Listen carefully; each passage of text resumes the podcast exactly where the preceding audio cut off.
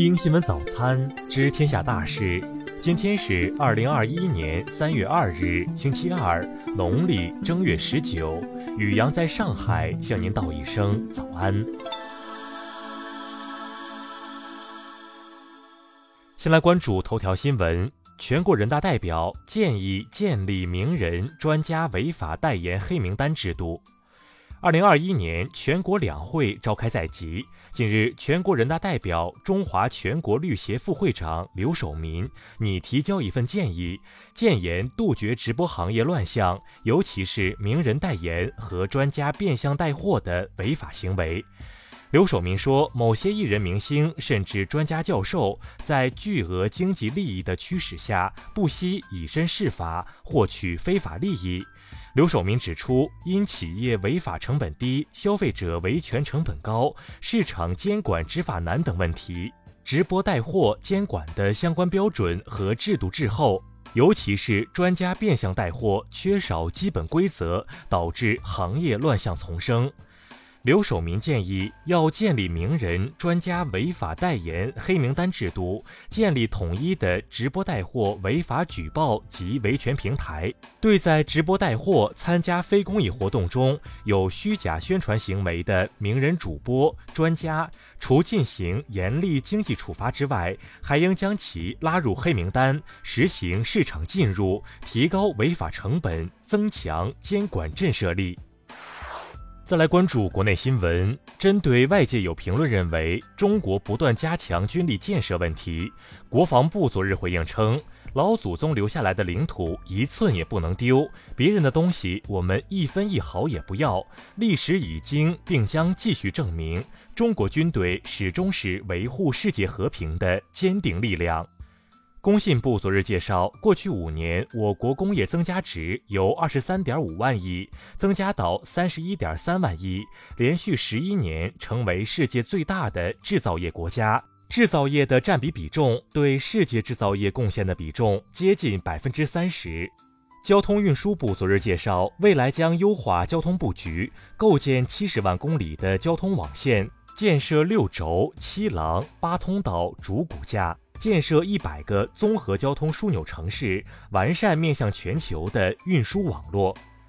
商务部近日印发通知，提出要扩大高水平对外开放，深入实施准入前国民待遇加负面清单管理制度，吸引更多优质外部要素资源，促进国内大循环。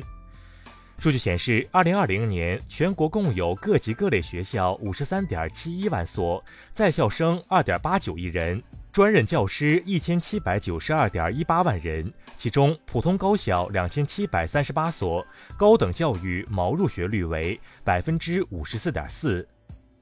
今年一月，公安部部署开展了为期一年的打击长江非法采砂犯罪专项行动。行动开展以来，已侦破各类涉砂刑事案件八十五起，抓获犯罪嫌疑人二百三十六名。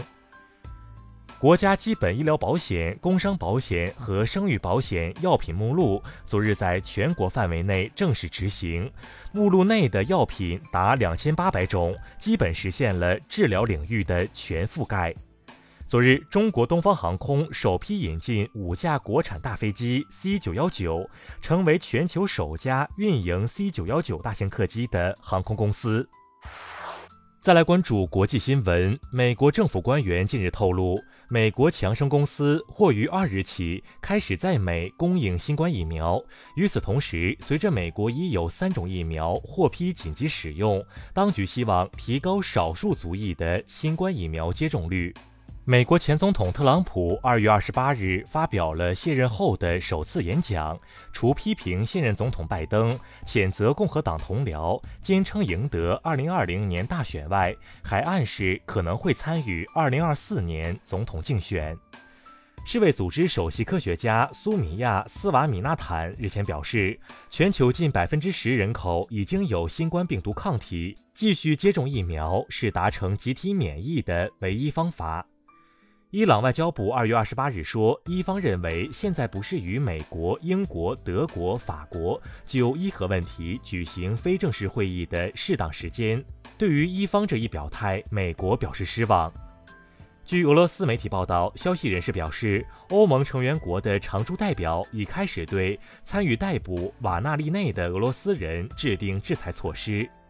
韩国总统文在寅昨日表示，希望朝鲜以参与东北亚防疫卫生合作机制为起点，展开合作与交流，这将成为促进朝鲜半岛以及东亚和平共赢的新动力。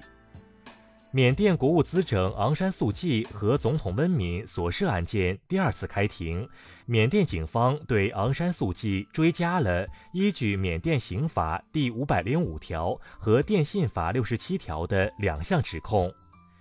英国卫生部二月二十八日公布的最新数据显示，超过两千万英国人已经接种了第一剂新冠疫苗。再来关注社会民生新闻。南京市检察机关昨日发布消息，以涉嫌侵害英雄烈士名誉荣誉罪，对犯罪嫌疑人裘某明依法批准逮捕。针对游客爆料的西安白鹿仓景区一碗面十五元四根，景区官方昨日发布致歉和处理公告称，目前已责成涉事商户停业整顿，调查结束后将严肃处理。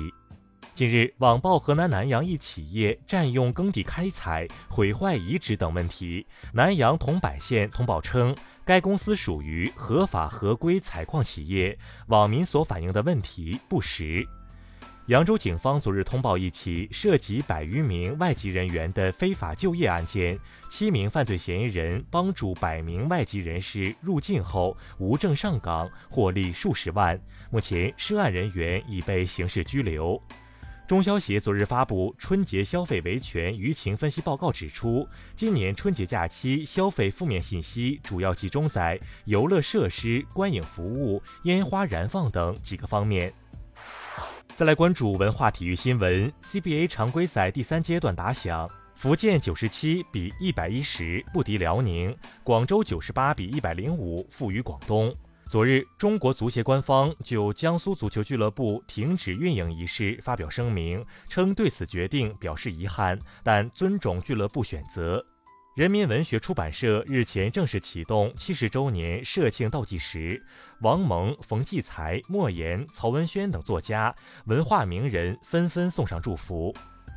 数据显示，今年二月，中国内地电影票房共计达一百二十二点六七亿元，创造中国电影市场单月票房新纪录，刷新全球单一市场单月票房纪录。以上就是今天新闻早餐的全部内容。如果您觉得节目不错，请点击再看按钮。咱们明天不见不散。